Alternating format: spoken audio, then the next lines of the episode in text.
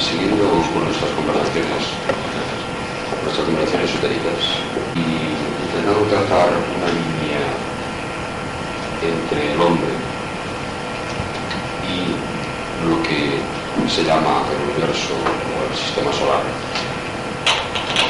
Dado que aparentemente, aparentemente, parece o le suele parecer al hombre que vive aislado del universo. Siempre el hombre normal de la calle, igual, desde todas las épocas, ha creído siempre que vivía aislado de todo lo demás, a pesar de que es un ser social, etcétera, etcétera, pero que su personalidad vivía aislada de los demás. Como ustedes saben, es una ilusión, la realidad de aislamiento o separatividad. Si bien todos los seres humanos tenemos cuerpos distintos, estamos separados físicamente a través de un tiempo y un espacio. No es menos cierto que internamente es una sola unidad. Quizá pueda parecer anecdótico cuando hablamos de la humanidad como un todo, pero no cogemos la humanidad como un todo y agrupamos a todos los seres humanos que existen y decimos, esto es toda la humanidad. No. La humanidad es una unidad que se manifiesta en la multiplicidad o en la diversidad. Y esta cuestión tan simple es difícil de entender desde el punto de vista de seres humanos independientes o autosuficientes. Porque cada uno de nosotros, desde un punto de vista muy personal, creemos que si bien compartimos las mismas cosas con los demás, somos seres distintos. Como les decía al principio, es una ilusión y es importante que mencione yo esto porque la conferencia de hoy tiene mucho que ver con el centro, este centro que llamamos la raza de los hombres o la humanidad. Es mucho más fácil para todos nosotros que estamos aquí hablar de la humanidad porque hablar de otros reinos que no son los humanos se nos hace difícil. Y también es más fácil para nosotros hablar de la iniciación que no hablar del mundo de los ángeles o de los devas dado que este mundo de los Devas es un mundo que parece como muy lejano. Pero nuestra conversación de hoy sí me permite la libertad de trazar también unas líneas conductoras con el mundo de los Devas o el mundo de los ángeles. Quien tenga ideas lógicamente místicas y preferente al mundo de los ángeles, he de decirle que los ángeles, el mundo llamado reino angélico, o el reino de los devas, no es un reino patrimonio de las religiones, sino que es un reino, como iremos viendo a través de esta conversación, que está muy vinculado al mundo de los hombres.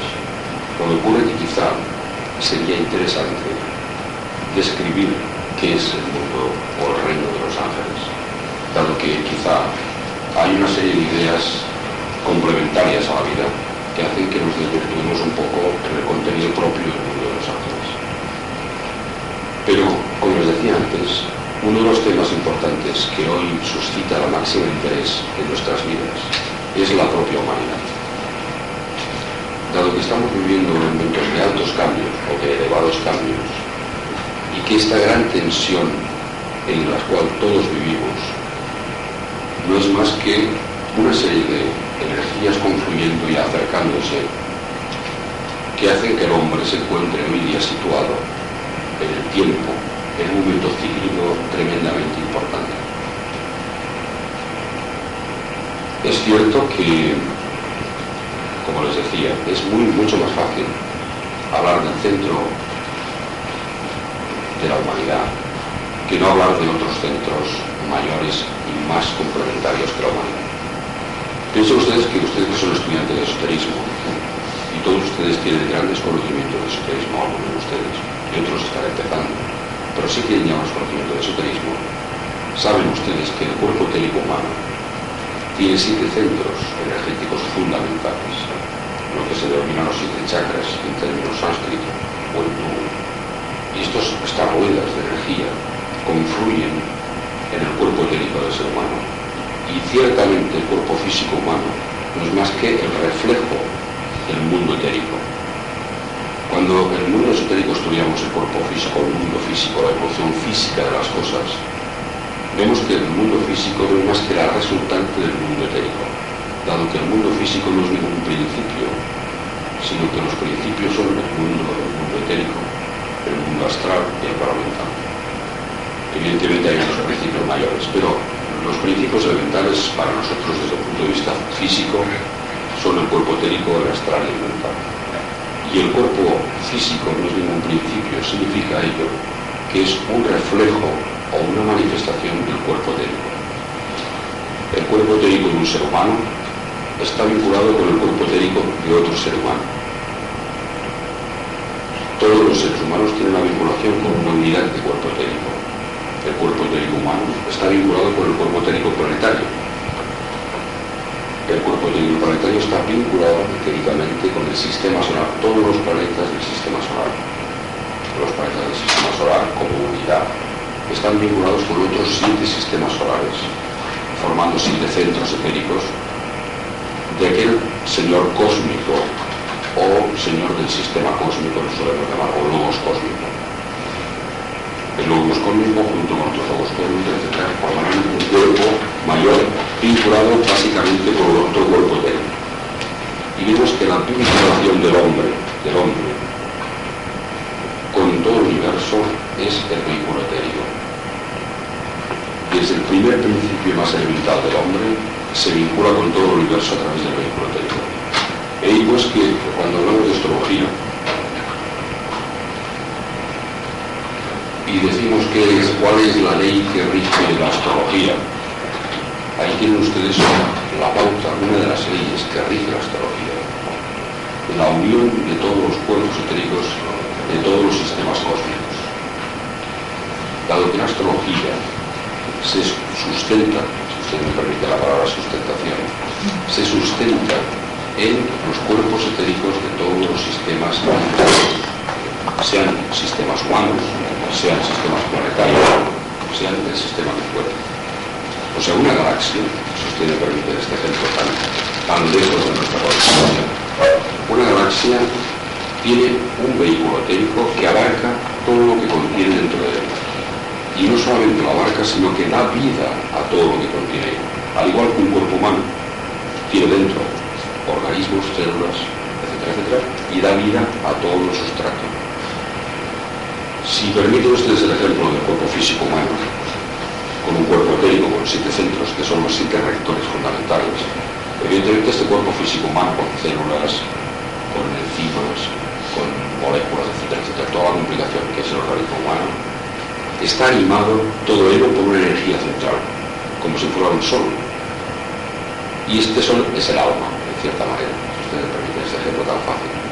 Este motor o esta vida que hace cuando uno se muere se destruya el cuerpo físico, porque se retira lo que da vida, lo que da motor, lo que da el sentido de la evolución. Este motor igual mueve una galaxia. O sea, el Señor de la galaxia de la cual nosotros estamos es un Señor que nosotros, nuestra alma es un ser, una entidad. Da vida a toda esta galaxia y compenetra todo lo que abarca dentro de él a través del vehículo etérico.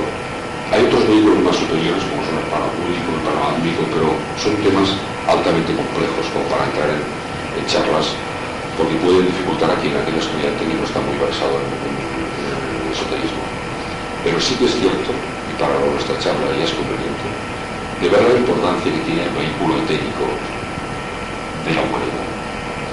Donde grandes partes de la humanidad tienen un vehículo etérico más débil que otras, ustedes lo podrían observar a la una vista clarividente, etcétera, etcétera. Pero, fuera así o no, el cuerpo etérico de la humanidad es una unidad total. Y la alma de la humanidad es una unidad manifestada en la gran diversidad. La unidad del cuerpo etérico hace que fluctúe el cuerpo etérico con respecto a las épocas en que vivimos. Cada época incide más presión o no en los vehículos etéricos. El sistema planetario, nuestro planeta, que es un cuerpo físico, ustedes ven que es aparecido Oye, que hay dentro de la Tierra, y que hay los reinos humanos, físicamente, los vegetales, los animales, los minerales, estos cuatro reinos en el cuerpo físico. También hay reinos que no están en el cuerpo físico. Entre ellos está el reino etérico. Pero el reino débico, ¿qué función tiene en la naturaleza? Tiene una alta, tiene una alta función, que es lo que se denomina en términos esotéricos de sustanciación. Es disminuir la intensidad de luz o la intensidad de electricidad, dado que toda la naturaleza es eléctrico o tiene energía eléctrica. Es sustanciar la energía eléctrica o luz interior y darle cuerpo o forma. Son los altos o grandes sustanciadoras. El reino de Vigo está altamente estructurado, tanto y tan complejo es que sería dificilísimo de explicarlo, por muchas charlas que digamos. Pero sí es importante tener una idea clara, por lo menos para acercarnos a este mundo y no, y no tenerlo, tenerlo ya en la conciencia en este mundo es un mundo que tiene mucho que ver con el reino humano. Son los que crean los vehículos etéricos. Si en el sistema solar, que hablamos del vehículo si en el sistema solar decimos que está todo unido y vinculado con otros sistemas solares, lógicamente, y internamente también con los planetas y con los reinos dentro de los planetas, el vehículo unificador es el vehículo etérico y él, en él ha sido puesta la intensidad del reino de. El reino de ha tejido todo el reino etérico, todo el mundo etérico.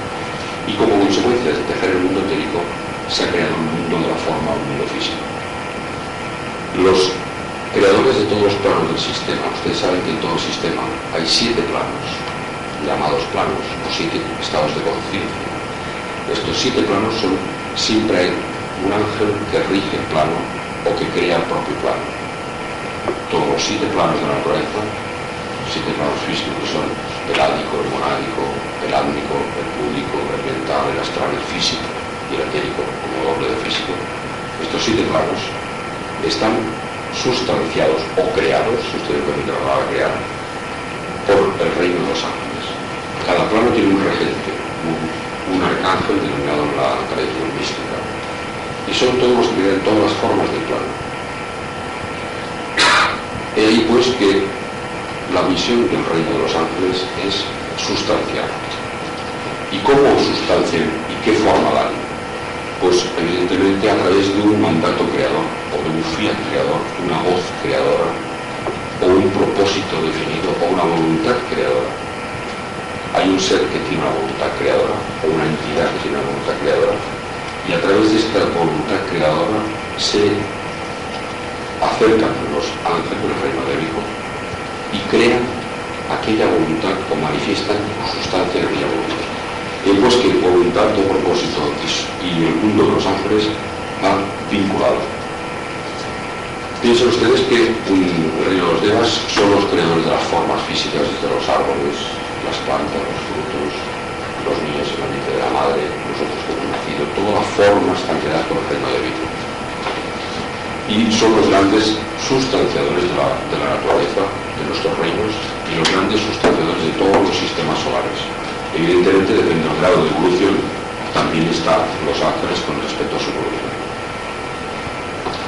Esta gran jerarquización o esta gran evolución débica es una de las causas o una de las cuestiones más esotéricas que existe, dado que el hombre es muy ajeno a este reino.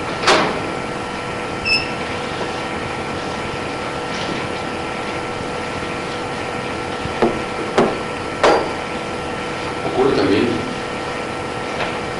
hablándose de paso, que hoy, en la actualidad, la raza de los hombres, los que la humanidad, está viviendo unos momentos tremendamente intensos, críticos y un momento de alta tensión.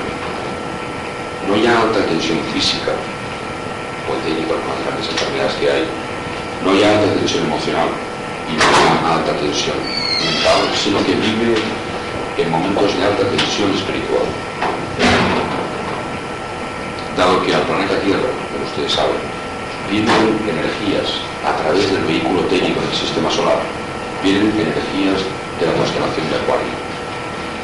Dentro de, Acuario hay una estrella, sin denominar una estrella, que recibe el impacto del séptimo rayo, lo traslada al sistema solar, a través del planeta Urano.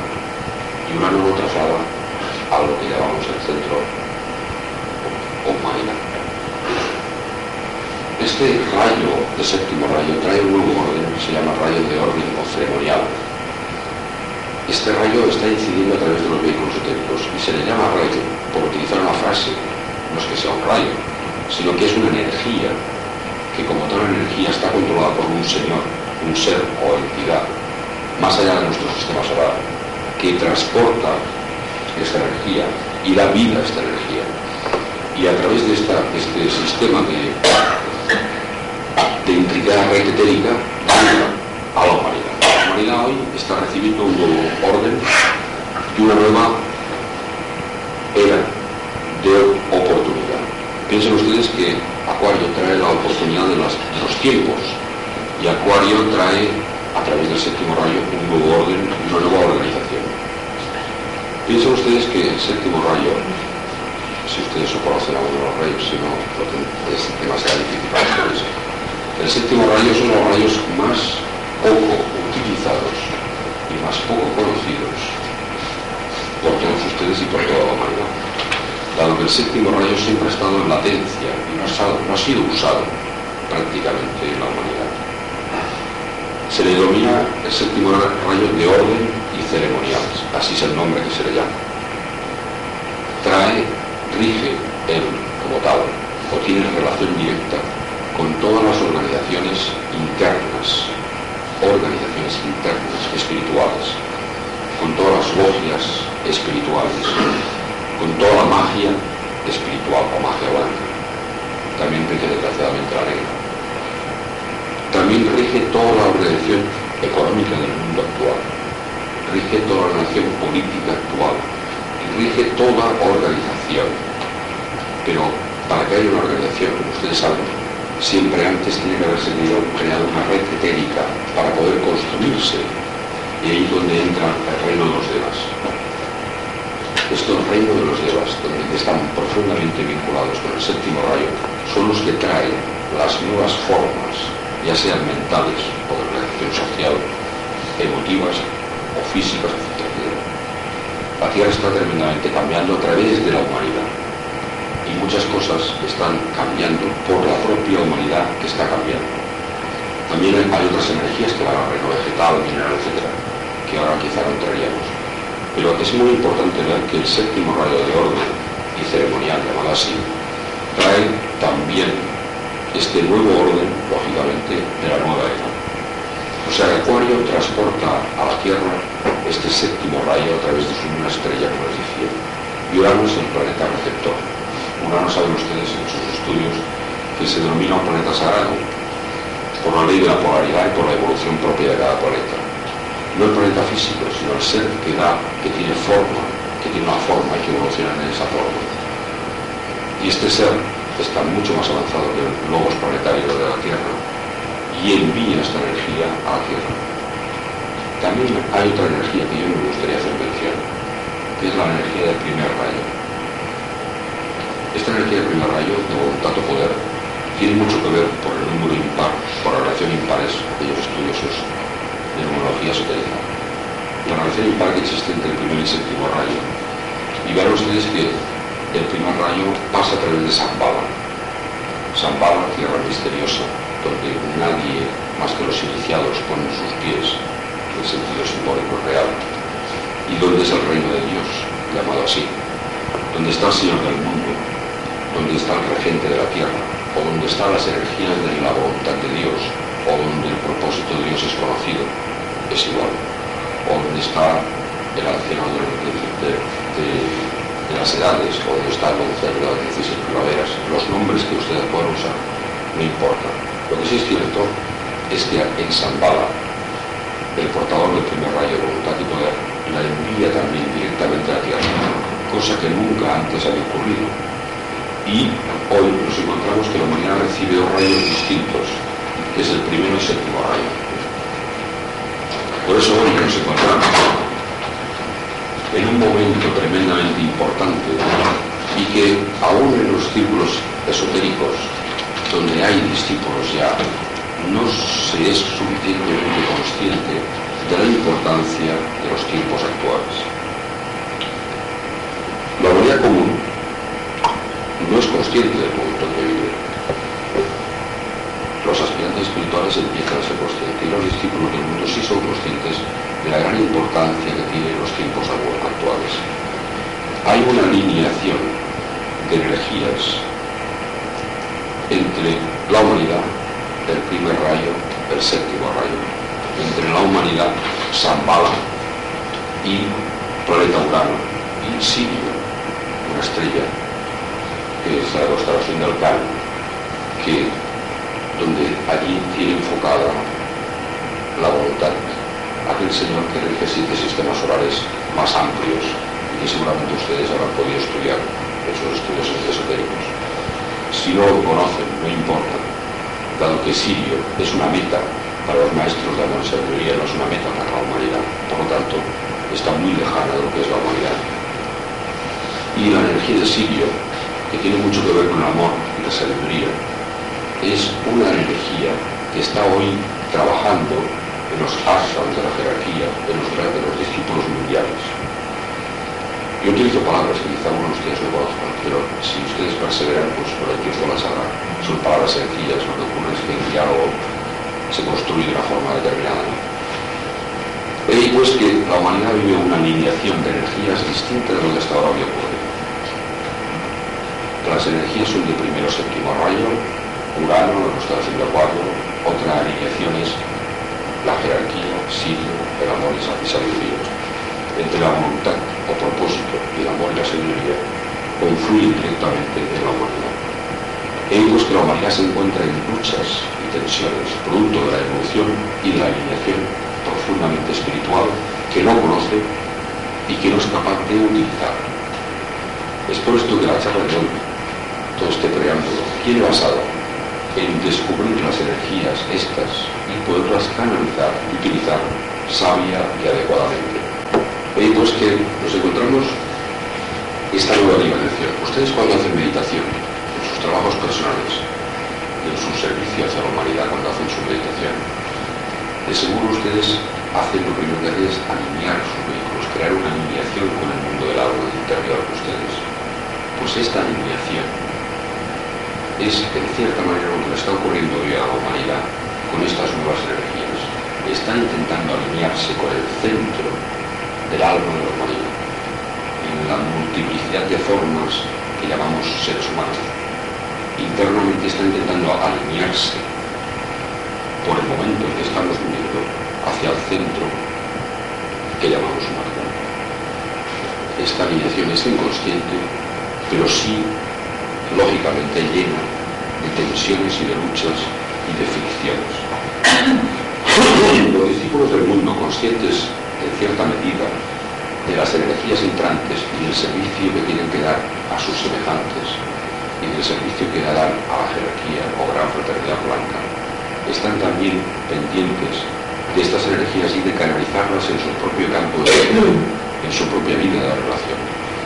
Y pues que, como les decía en sus meditaciones, ustedes lo primero que hacen es alinearse con su alma. Y la humanidad hoy lo que hace es exactamente igual, alinearse con el centro de las energías o llamada humanidad, donde fluyen todas estas distintas energías. Pero hay una alineación mayor que yo creo que es necesario hablar con ustedes, que es que todos los tratados esotéricos, la mayor parte de ellos, tratan de cómo alinearse con el alma pero un discípulo mundial sabe que ya ha adquirido un cierto nivel de alineación del alma y que va a alinearse con la mónada o el espíritu y está atendiendo lo que se denomina el puente de luz o antacarana. Y está creando un puente de luz entre la mente inferior y la mente superior donde la mónada o espíritu puede trabajar directamente a través de la personalidad y el ángel solar o alma es el intermediario entre el espíritu y la forma. Que ustedes saben como Cristo, el intermediario entre el Padre y el Hijo, o entre el Padre y los demás. Y por tanto, este Cristo, el alma personal, ocurre exactamente igual, este intermediario cósmico ocurre exactamente igual en nuestro universo, que hay un intermediario que hace a la vez de atracción de energía y de fluctuación de las energías. Este intermediario es el que el alma, junto con la personalidad, está tendiendo el puente de luz. Y este puente de luz es un trabajo de los discípulos, no de los aspirantes.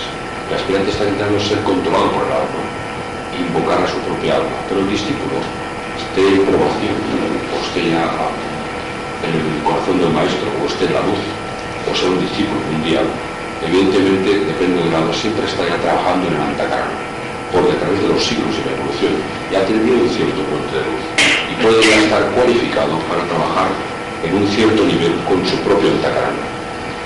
Antacarana es el puente que une dos, dos orillas y el discípulo mundial hoy es el que hace de unión de dos orillas entre la jerarquía blanca del planeta y la humanidad.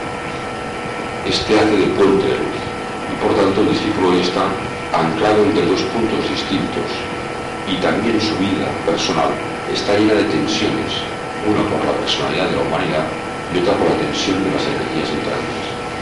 Y este estado psicológico del discípulo es un tema que merece una gran consideración, porque seguro que todos ustedes, o gran parte de ustedes, viven una gran tensión personal. Y es ahí donde yo merezco la pena de dedicar un instante a ese tema. La gran tensión, producto del servicio hacia los demás, no es la misma tensión del, del hombre que vive en sus problemas personales. Esto es otro tipo de tensión, sino que es por eso lo que he dicho al principio. Si el hombre que vive la tensión del servicio hacia los demás, intenta descubrir aquellos canales adecuados para servir mejor y más útilmente. Y pues que en este trabajo de conocer los canales del servicio adecuado, es donde está el discípulo, el aspirante espiritual, el discípulo aceptado, Y pues que de esta tensión quizá muchos de ustedes vivan. Y también es producto del gran momento estelar que vivimos hoy en día, que es fuente de grandes oportunidades. Ustedes saben que al principio del siglo se creó lo que se llama el nuevo grupo de seguidores del mundo, un grupo instituido por la jerarquía blanca del planeta, por la gran fraternidad blanca, la comunidad de los santos en términos cristianos. Esta jerarquía donde estamos hasta la jerarquía de nuestros centros de energía y que está creado para unir el amor y la voluntad con la humanidad. Este nuevo grupo es el del mundo, que no es un grupo físico en el sentido de organización física o una institución o una logia, sino que son todas aquellas personas que internamente están vinculadas por los ársanos de la jerarquía y que externamente se dedican a un servicio hacia la humanidad. Este nuevo grupo de servicio del mundo es un grupo invocador y evocador, o está descubriendo la ley de la invocación y la evocación. Está haciendo de canalización tensa y profunda entre el mundo interno y el mundo externo, entre el alma interior y el mundo exterior, y lo utiliza y utiliza, perdón, el Antacarana como vehículo de búsqueda de fuente entre un lugar y otro. Y pues que se convierte este nuevo de del mundo también en el Antacarana de la humanidad, entre el puente entre dos orillas. Y ahí pues que este trabajo de servicio viene producido por, estimulado por la jerarquía y vinculado por la humanidad. Este nuevo grupo de los del mundo no tiene ninguna doctrina, no tiene religión, no tiene normas, no tiene ideologías, sino simplemente es un grupo que internamente está afiliado, está unido en mundo interior de la jerarquía y que externamente puede estar en cualquier rama, ya sea la política, la, la cultura, o el arte, o la música, o la ciencia, etc. Cualquier campo social, religioso, etc. Y el campo de servicio, cada integrante del nuevo grupo de del mundo escoge este servicio que más va con su alma y con su mundo interior. Y pues que tenemos un nuevo grupo que nació a principios del siglo, que hoy está trabajando ya intensamente la humanidad. Ocurre que este nuevo grupo también vive sus propias tensiones. Y este nuevo grupo hoy está canalizando una energía muy distinta de lo que hace años atrás. Hoy está canalizando la energía del primer rayo, cuando años atrás aún no la había canalizado. Y esta energía del primer rayo es una energía de fuego, que es energía liberadora, trae como consecuencia una purificación de los vehículos y la tensión en el vehículo etérico. Y pues que muchas, muchas cuestiones personales están ocurriendo hoy en la vida del nuevo grupo de servicios mundo, pero a la vez están mucho mejor cualificados para hacer un servicio altamente cualificado y altamente desinteresado.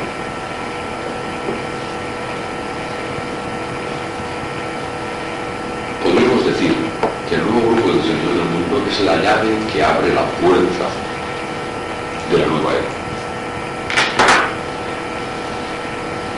Y lo que le permite poder abrir la puerta de esta nueva era, o era de acuario, es la voluntad. Tenemos un elemento nuevo en la vida que es la voluntad. Hasta hoy, en los grupos religiosos, místicos, etc., se habla del amor a los demás. Pero ya se sabe a los integrantes del nuevo grupo servidores del mundo que ya tiene una cualidad determinada, ya lo suficiente o en parte a la humanidad como para servirle y están descubriendo lo que es la voluntad. La aplicación consciente e inteligente de lo que es la voluntad. Pues no la voluntad de la determinación, de la disciplina personal, ni la voluntad del empecinamiento personal o el personalismo, sino la voluntad espiritual.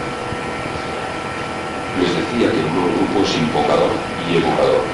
Y una de las invocaciones que hoy se hace y empieza a aprender a hacer es la invocación de la voluntad. La voluntad, por definirla de alguna forma, es, sería la cualidad divina del hombre, si ustedes de este ejemplo, divina del hombre que se manifiesta a pesar de la personalidad. Y siempre que la personalidad permita y haya invocado la propia voluntad. Por tanto, es la personalidad a través de la antacarana que invoca la voluntad de la tríada o la voluntad superior del espíritu, no es el alma ya la que regiente o rige al hombre hoy discípulo del mundo, sino que ya va más allá del alma y corre el puente de luz hacia la trinidad espiritual. Y ahí pues que nace la luz de la intuición, cosa hasta ahora. Nace el mundo abstracto a la comprensión del discípulo aceptado y nace la voluntad y se hace en la vida del discípulo la voluntad en la vida de cada día. Nosotros denominamos a esto la evocación de la voluntad. El hombre invoca la voluntad y el mundo interno a través del alma, a través del ángel solar, evoca la voluntad. Y el hombre hace en sí mismo aquello, hágase en mí tu voluntad. Y pues que el hombre hoy empieza a descubrir, el nuevo consumidor del mundo, el discípulo empieza a descubrir lo que es hágase en mí tu voluntad. Lo que aún Cristo no resolvió en su momento dado que aún iniciaba el proceso de la voluntad.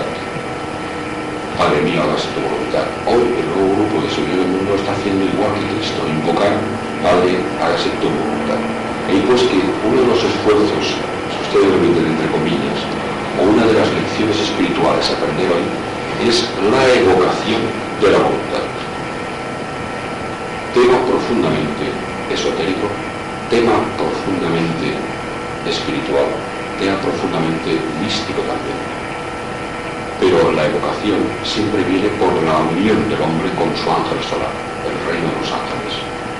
Porque el hombre no está aislado del de los devas, sino que vive integrado en él, aunque él no sea consciente o ustedes no perciban en su cerebro físico la realidad del mundo interior. No significa que por usted lo perciba no exista, sino que más bien es el mecanismo del cerebro que no registra bien o no está capacitado para registrar los planos internos. Pero el reino de los devas está integrado con la humanidad, porque también recibe una parte importante del séptimo rayo que es de orden y también de integración. Y está integrado profundamente con el reino humano.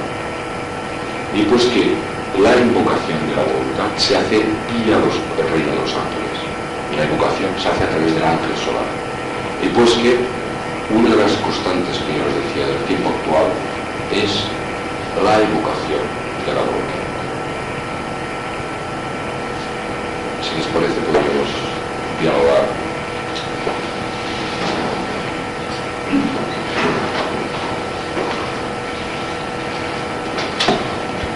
Tendríamos que un momento que, bueno, antiguamente era el amor hacia el prójimo, que ahora lo que se está desarrollando es la voluntad. Pero exactamente con qué función, o qué función tiene, qué forma de desarrollarse y para qué. El amor, digamos, al próximo, a, eh, digamos, una cultura que nos ha enseñado muy bien lo que es. Pero exactamente la voluntad, eh, ¿con qué ¿O de qué forma? O quizás yo no lo sé comprender. El amor aún no, se ha llevado a cabo todo lo que el mensaje de Cristo dio, por lo tanto el amor no es que se haya resuelto y se abandone, sino que el amor ha llegado a una etapa de lo del discípulo, y yo me refiero a discípulos, los que no lo son, evidentemente no hablan, no viven el amor, porque viven su vida personal y tienen sus experiencias que viven, por lo tanto viven su mundo y este mundo es su experiencia. No se les puede pedir a nadie que si está viviendo en su mundo que haga otra cosa que no pueda hacer, sino aquellos personajes o personas o seres que están comprometidos en servicio hacia la humanidad. Y estos seres humanos que están comprometidos a servir a la humanidad, le, denominamos el nuevo grupo de servidores del mundo. Le denominamos así, lo podemos llamar de otra manera. Y esta, este nuevo grupo está trabajando ya con el amor, porque el amor es parte de su herramienta. Pero, dado el reto de los tiempos y las energías que entran, descubre el hombre su capacidad espiritual más allá del alma. Y el descubrir su capacidad más allá del alma es cuando descubre que en sí mismo el hombre tiene un propósito, un fin, que es cumplir un arquetipo de vida este arquetipo divino, arquetipo divino no es una obra de hombre, sino es una obra de Dios. Tanto el hombre descubre que aparte de ser hombre, es Dios y que hay una voluntad que anima su propia voluntad. Y el hombre invoca su voluntad superior o voluntad divina que él mismo tiene. Y ahí pues que la evolución trae la conciencia, porque toda la evolución es tomar conciencia. Si ustedes tienen ustedes mismos cuando eran pequeñitos y hoy pues son mayores y con los años han ido tomando conciencia, han ido consciente de las cosas cada día han sido mayormente conscientes. Esto es la apertura de conciencia que ayuda al alma, al ser humano que vive. Pero hay una mayor conciencia que anima la conciencia, que da vida a la conciencia y que da vida a la propia vida, que es en la voluntad de Dios, la voluntad divina. Hay algo que va más allá de la vida que la propia voluntad de vivir, ¿eh? o la voluntad que anima la vida, o que hace que la vida exista. Y pues que un grupo de servidores del mundo invoca no la vida, sino el propósito que dio lugar lugar a la vida. Y pues que es una revelación, o una pequeña revelación, una educación pequeña del arquetipo divino que todos llevamos dentro. Porque el hombre es una manifestación con el tiempo del arquetipo divino y este arquetipo, a medida que va cambiando la forma de los vehículos, va realizándose y manifestándose en mayor dimensión. La nueva era actual, al cambiar, permite que el arquetipo divino se manifieste de forma mejor.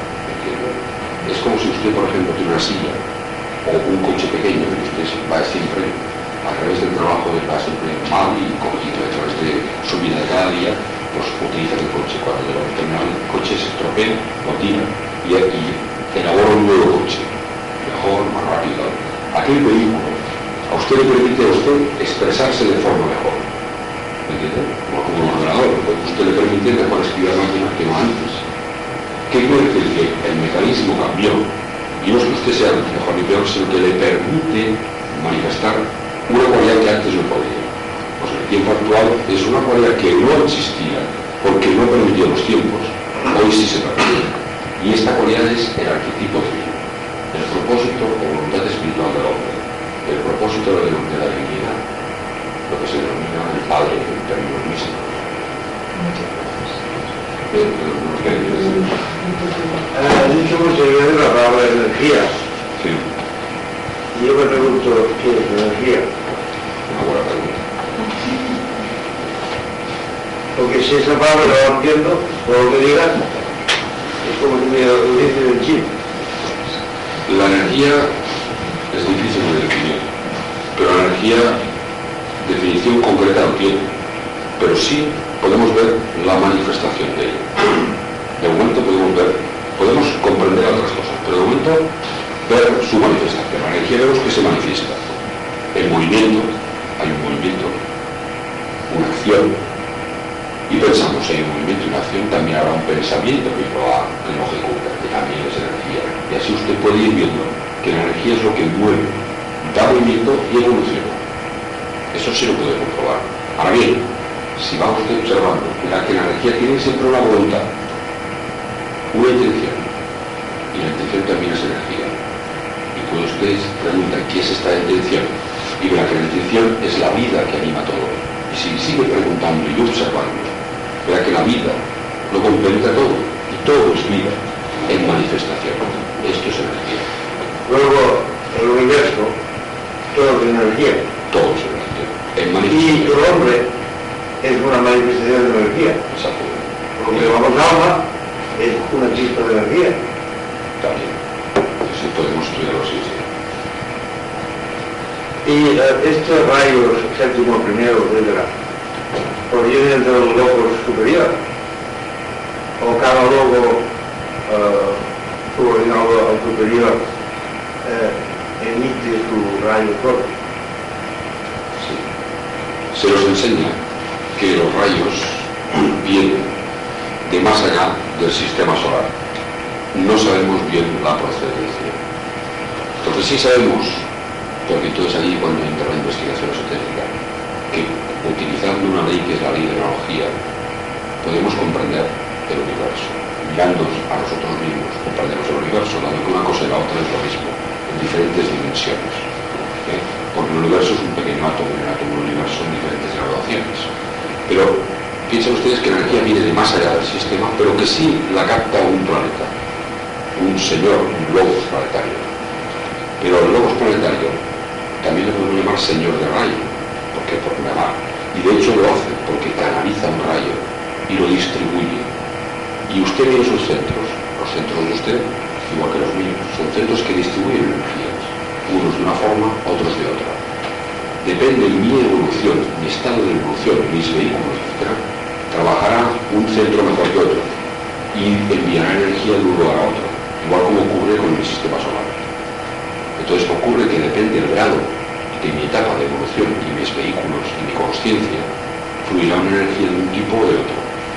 Igual ocurre en el tiempo actual, al entrar Acuario, cambia cambia las formas y la energía cambia de dirección y de polarización o de cualidad.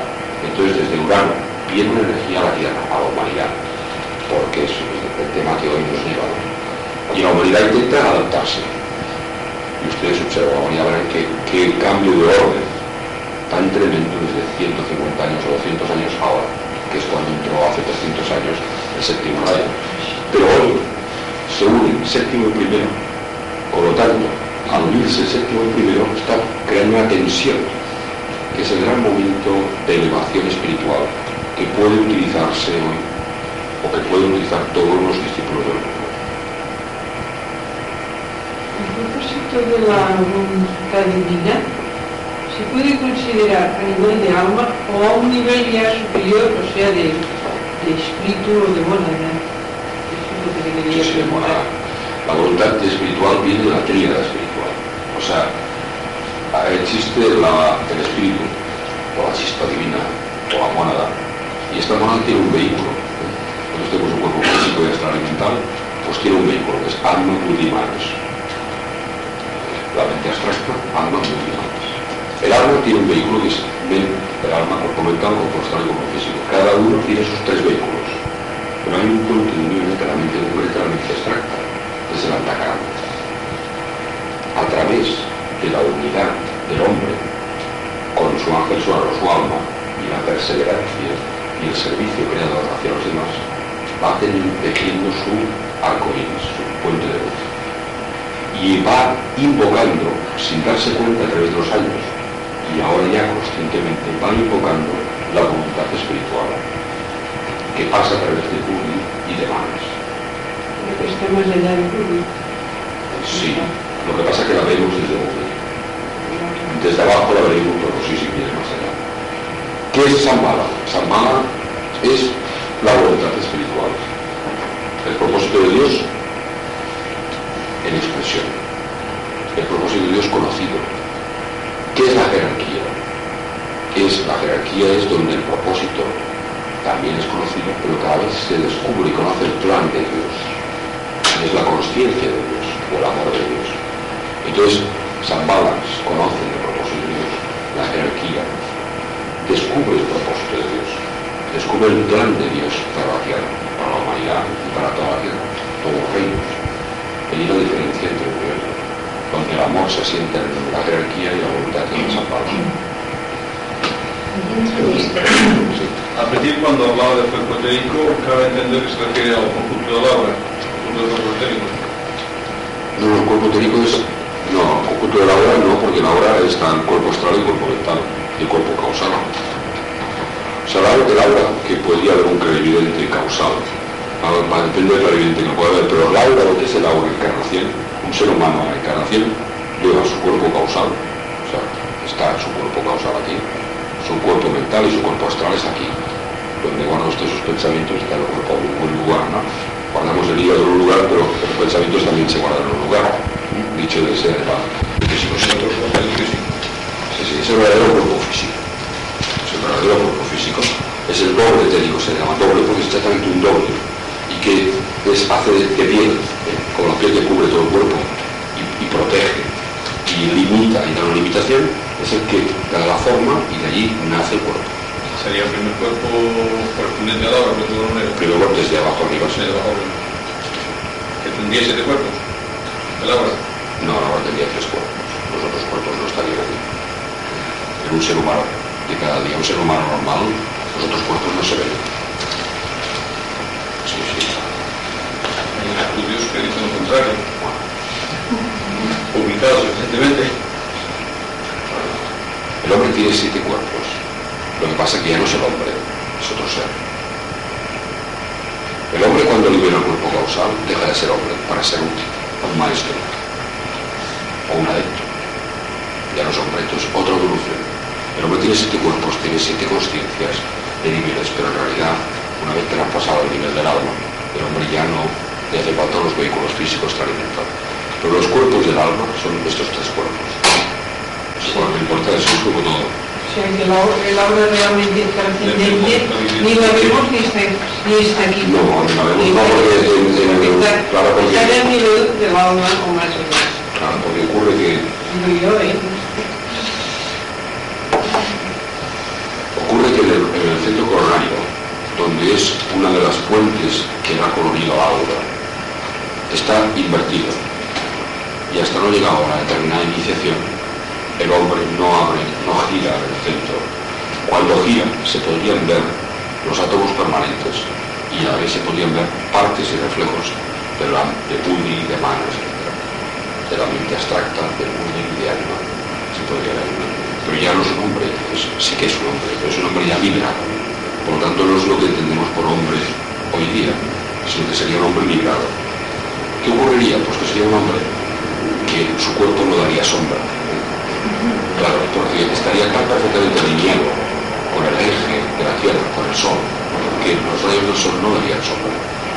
Entonces no sería un hombre en sí mismo, si, si bien lo sería, sino que sería una divinidad utilizando un cuerpo de hombre, o un adepto utilizando vehículos de hombre. Sería el hombre liberado. Bueno, para eso el ángel Serapis tiene que haber vuelto de donde vino y la tríada dominar los vehículos. Etapa lejana. Di- Digo, dentro de este esquema, el alma es libre. Es que yo creo que hay ideas del alma, tanto particulares, ¿no? quizá por el mundo místico que todos hemos vivido, o porque el alma siempre le hemos oído hablar en términos religiosos. Claro, hablar del yo superior del hombre a veces se, olvida un poco, puede, puede ser difícil. Pero si olvidamos el palabra alma, olvidamos muchas palabras que nos pueden dar mala idea de lo que es el alma. El alma es el ángel solar, utilizar otro nombre, permítame, que viniendo de fuera del sistema, de nuestro sistema planetario, del nuevo establecimiento de Fura, viene y utiliza el hombre y se sacrifica, hace el gran sacrificio divino y hace de intermediario entre la tríada o espíritu y el hombre. El, el espíritu del hombre no podría tener una personalidad y trabajar dentro de la personalidad, porque tan burda es cuando al principio de la evolución que, dicho sea de paso, no tendría acceso y ahí hay una falta de comunicación. Y si bajara el espíritu a la materia, destruiría la materia por su alta vibración. Necesita un intermediario, pero en toda la naturaleza existe el intermediario. El gran intermediario, el gran Cristo. El Cristo cósmico, el Cristo individual. Y este Cristo individual es el alma. Este es el Cristo. Entonces, es el ángel solar, es el gran sacrificador, que sacrifica la cruz y hace de intermediario entre la, la mónada y la personalidad. Por tanto, este crucificado es el Cristo que está crucificado en el cuerpo causal y hace de unión entre el espíritu y la forma. Es el escritor, por tanto, la forma del alma Cristo eh, es el gran amor que hace el gran sacrificio divino y humano. Piensen ustedes que el ángel solar, el alma nuestra, el ángel solar, es un ser de una elevadísima evolución. Por tanto, hablar del alma. Lo que ocurre es que hablamos del alma en encarnación, lo que es la conciencia que nosotros palabras se entorpecen, porque siempre han entorpecido las cosas. Pero la conciencia es lo importante, desde el punto de vista humano. No viene de otros puntos de vista más elevados, pero siempre la conciencia es lo que da la percepción de las cosas y la evolución trae la el despertar de la conciencia. Y por tanto lo que nosotros decimos, como alma decimos, es la conciencia, el ser consciente. Y pues que el ser consciente sí utiliza los vehículos mentales, astrales y físicos. Y más allá de la conciencia, siendo conciencia, es el espíritu. Claro, lo que ocurre es que la conciencia siempre va vinculada con la percepción de formas. Pero bueno, si ustedes, por lo tanto, el alma es consciente en su plano, también es consciente de su personalidad, lo que ocurre es que es mucho más elevada de lo que nosotros podemos pensar, porque es un ser que está, tiene una alta evolución y hace el puente o hace el sacrificio. El hombre cuando empieza a hacer ya el puente, poco a poco, poco a poco, hasta llegar a liberar a la persona y ponerse él como intermediario, cuando él se crucifica y hace de puente entre dos orillas, pero totalmente ya, y cierra la antacarana, entonces en aquel momento el hombre empieza las grandes iniciaciones. Y a partir de ahí el hombre llega a ser ángel. Y liberando al ángel solar, volviendo al centro de donde vino, al centro místico del sistema, o al plano público del sistema. Esta pregunta que yo me hago muchas veces y que no encuentro solución es, ¿la divinidad también evoluciona? Puede ser más poderosa de lo que es, más bondadosa, más... Porque yo creo que, que está ya en el, en el sumo, que es el sumo. Una pregunta tremendamente difícil esta, yo no Sí. sé. Nosotros damos al ser que da vida a todo nuestro sistema solar, que los siete sistemas solar, le damos un globo cósmico. A unir de varios globos cósmicos le damos el Señor del cual nada se puede saber ni nada se puede decir, dado que nadie, ni los maestros de la buena conocen ni saben de qué, qué es. Yo diría que somos como un cuadro, que hay un pintor, pero nada se sabe del pintor si algo se sabe del cuadro, más o menos. Porque del Dios que ha dado vida a todos los universos, poco o nada se sabe. Es que yo creo que, que ya no puede llegar más, más allá. Yo me imagino que... Pero, del imagino sistema solar, Más poderoso. que es lo que nos, lo podemos, nos puede ayudar, hablando del hombre, utilizando la ley de analogía. Porque ustedes saben que la ley de analogía es verse el hombre y relacionar el hombre como es arriba es abajo y como es abajo arriba. Desde el punto de vista de la causa, no de las formas. Tiene un alma que evoluciona hay un intermediario cósmico, que es el alma del ángel solar. El logo solar es el intermediario, el logo solar, ustedes han estudiado, es el intermediario cósmico, es el alma del sistema. Aquí es la morada del sistema, evidentemente. Se departaría por llegar, sí, sí, difícilmente vamos a ver quién es nuestra morada en el sentido, Pero sí podemos saber que el gran intermediario, el gran Cristo cósmico es el lodo solar, en nuestros términos cotidianos. Y este sí que funciona. Claro, este sí, si vemos una cosa, también piensen que como igual que el alma es un ser que viene de altas evoluciones y se sacrifica igual hace el lodo solar, es eso cósmico. Bien, porque por eso existe la analogía de cómo es arriba es abajo. Claro, que igual ocurre en el ser humano, que hay un gran sacrificio divino, igual ocurre en el sistema solar. Porque el gran sacrificado es el que permite la evolución. Sí, sí. Y, son, y se le llama ángel solar. Yo obviamente no se le llama otro nombre, dado que él tiene que ver con la evolución sublime de la creación. Para acabar, yo me gustaría, me gustaría comentarles una cosa, quizá me, me he pasado el tiempo. Hay ustedes, algunos de ustedes me han preguntado, o han preguntado, ¿qué, qué puedo hacer yo? ¿Qué invocaciones son las más necesarias o más convenientes? Evidentemente hay muchas invocaciones que se pueden utilizar para ayudar a los demás.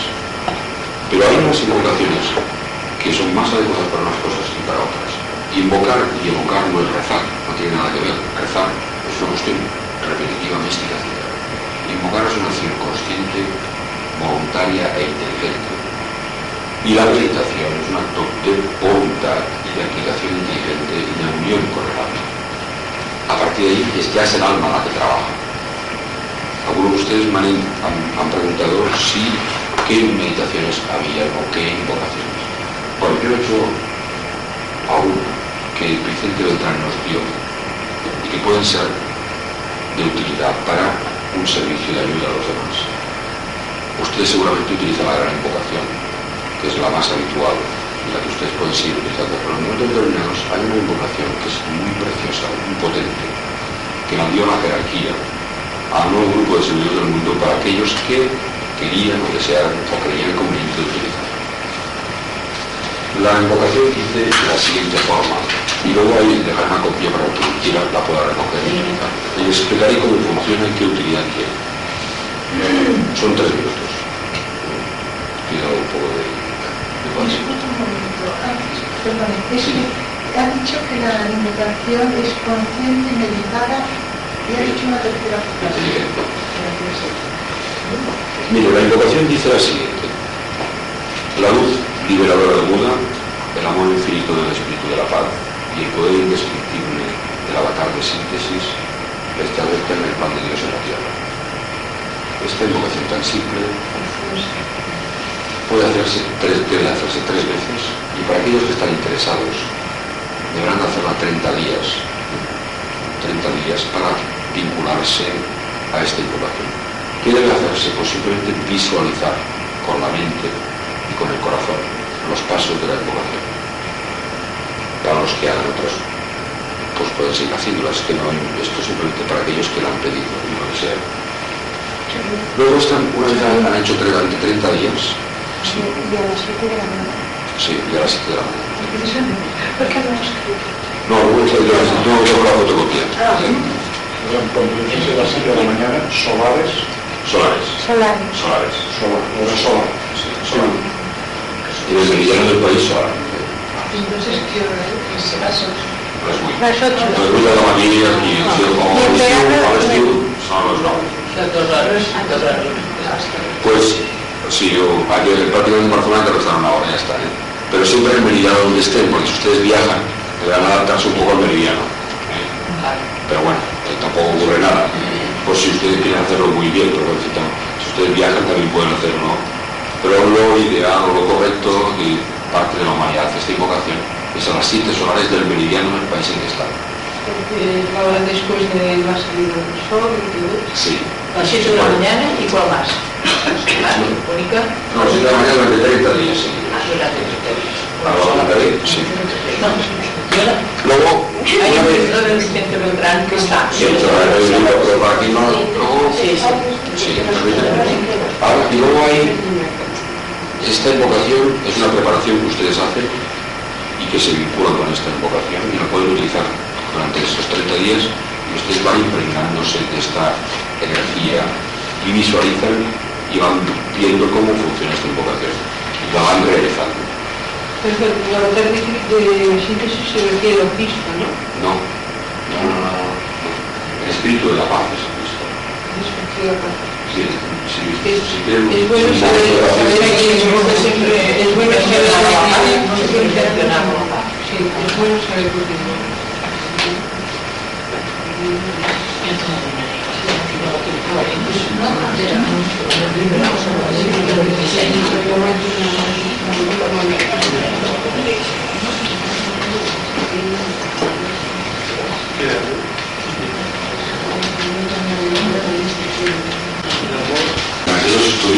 es el tercer rayo, este es el segundo rayo y este es el primer rayo.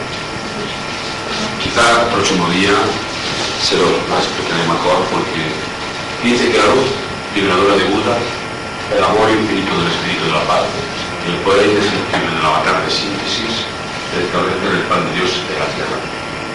Esta es la esencia de la educación. Ahora bien, por eso les dejo también una fotocopia. Luego, esta invocación puede utilizar a ustedes siempre que quieran tres veces durante 30 días, al principio, a las 7 de la mañana. Luego, una vez pasados 30 días, pueden utilizarla siempre que ustedes deseen. Cuando la hagan, al final visualicen la tierra, una luz dorada en principio. Ahora bien, hay más tarde una segunda invocación, que también las dejo aquí, la de la Monte, que dice muy fuerte, muy sencillamente y muy fuertemente. Y va en función, si ustedes desean, aliviar o curar a la gente, ya sea físicamente o emotivamente, o etéricamente o físicamente, ya sea problemas psíquicos, emocionales, o ya sea ustedes, ustedes desean enviar luz y comprensión mental a la humanidad, o a grupos que ustedes estén trabajando, estén desarrollando, y también esta última sirve, en caso de fallecimiento de alguien, para transportarlo a los planos superiores.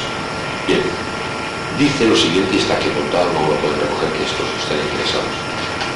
La fuerza del gran triángulo mágico, que la fuerza del gran triángulo mágico y la energía de los devas de curación si es curación, equilibrio si es equilibrio, plan emocional, y del ángel solar si es para temas mentales de comprensión espiritual o en caso de ayudar a fallecidos. En aquel momento dice, actúen sobre, los devas de curación actúen sobre, de tal, den el nombre.